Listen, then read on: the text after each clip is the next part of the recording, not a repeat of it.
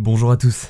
Aujourd'hui, nous allons voir pourquoi le morceau 433 de John Cage est si controversé. Alors, John Cage est un compositeur américain qui a vécu de 1912 à 1992 et qui s'est illustré principalement dans le domaine de la musique contemporaine expérimentale.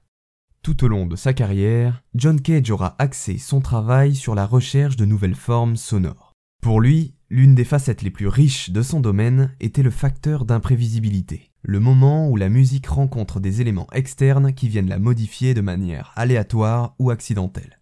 Tout cela nous amène donc à l'une de ses œuvres les plus médiatisées, le morceau 433, interprété par David Tudor le 29 août 1952 au Maverick Concert Hall de Woodstock dans l'État de New York. Comme vous devez vous en douter, le titre du morceau fait référence à sa durée.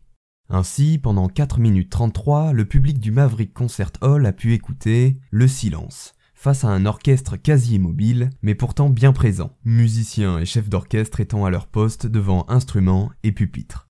Et oui, l'œuvre de John Cage est un morceau expérimental composé de trois mouvements silencieux. Sur la partition, chaque partie est annotée du mot tacette, je me tais en latin, qui signifie que les musiciens ne doivent pas jouer pendant toute la durée du mouvement. Plus exactement, John Cage voulait une œuvre constituée des bruits de l'environnement créés par le public lui-même. Une œuvre conforme à sa vision qui représente, je le cite, un acte dont on ne prévoit pas l'issue, dans laquelle presque tout peut arriver. Cage eut l'idée de créer ce morceau en visitant la chambre insonorisée de l'université de Harvard, à la fin des années 40. Il s'attendait à pouvoir entendre le silence, mais en réalité, il perçut le bruit de son système nerveux résonner. Alors convaincu qu'on ne pouvait pas trouver le véritable silence, il se mit à créer son œuvre la plus populaire, 433.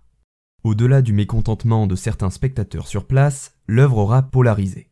Là où certains y voient une sorte d'imposture, d'autres interprètent cette œuvre dans le même courant que les ready-made de Marcel Duchamp, ou encore la considèrent comme une remise en question de la notion de contexte musical. Ce qui est sûr, c'est qu'avec John Cage et sa composition 4 en 3, le silence aura eu sa dose de résonance dans le domaine de la musique contemporaine du XXe siècle.